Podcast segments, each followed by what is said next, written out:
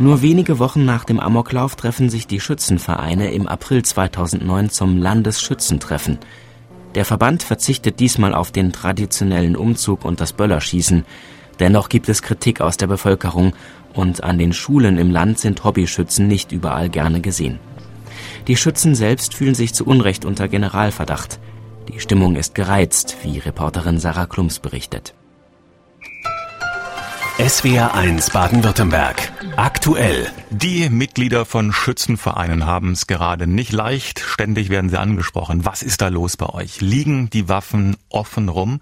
Wie konnte es zu den zwei Tragödien in Baden-Württemberg kommen? Erst der Amoklauf von Winnenden und Wendlingen, dann das Familiendrama in Eislingen. Gestern nun war in Ludwigsburg Landesschützentag. Hunderte Mitglieder der Vereine aus Baden-Württemberg sind gekommen. Tja, und viele Bürger, die waren schon im Vorfeld dieser Veranstaltung irritiert. Sarah Klums berichtet. Das Landesschützentreffen sollte die Gemüter der Bürger möglichst nicht erregen. Kein Tamtam -Tam deshalb, keine Blasmusik, keine Böller und natürlich keine Waffen.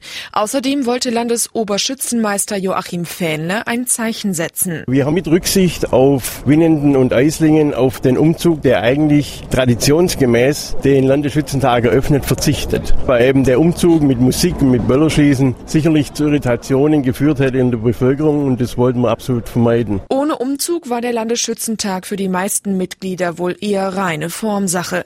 Die Kameraden mussten neue Vorstände wählen, eine bürokratische Angelegenheit also, die sich über den sonnigen Nachmittag in einem großen Ludwigsburger Tagungssaal dahinzog. Aber dass ihre Schützenvereine wegen des Amoklaufs in Winnenden und der Morde in Eislingen in ein schlechtes Licht gerückt sind, das war Gesprächsthema. Wenn wir Goldmedaillen bringen bei den Olympischen Spielen, dann sind die Schützen wieder vorne dran. Dann ist wieder alles recht.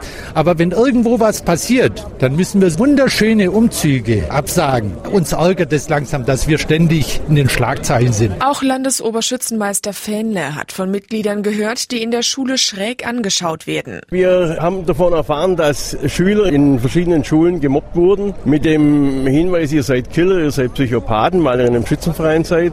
Wir haben es auch erlebt, dass Schulrektoren Erhebungen gemacht haben, welche Schüler Mitglied in einem Schützenverein sind und die sind dann auf die Eltern dieser Schüler losgegangen und haben gesagt, sie, jetzt geht mal mit eurem Zögling zu einem Psychiater. Landesoberschützenmeister Fähnle will dafür sorgen, dass das Ansehen der Schützenvereine wieder besser wird. Deshalb hat er über das neue Sicherheitssystem für Waffen nachgedacht.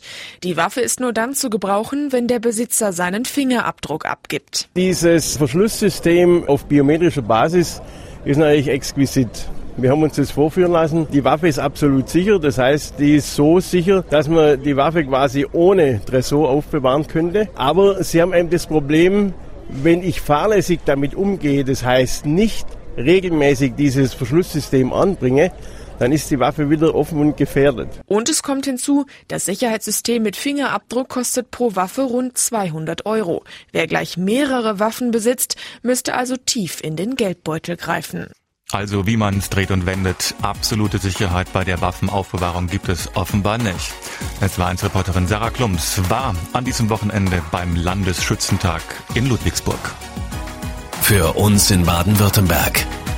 Eins gehört gehört. SWR 1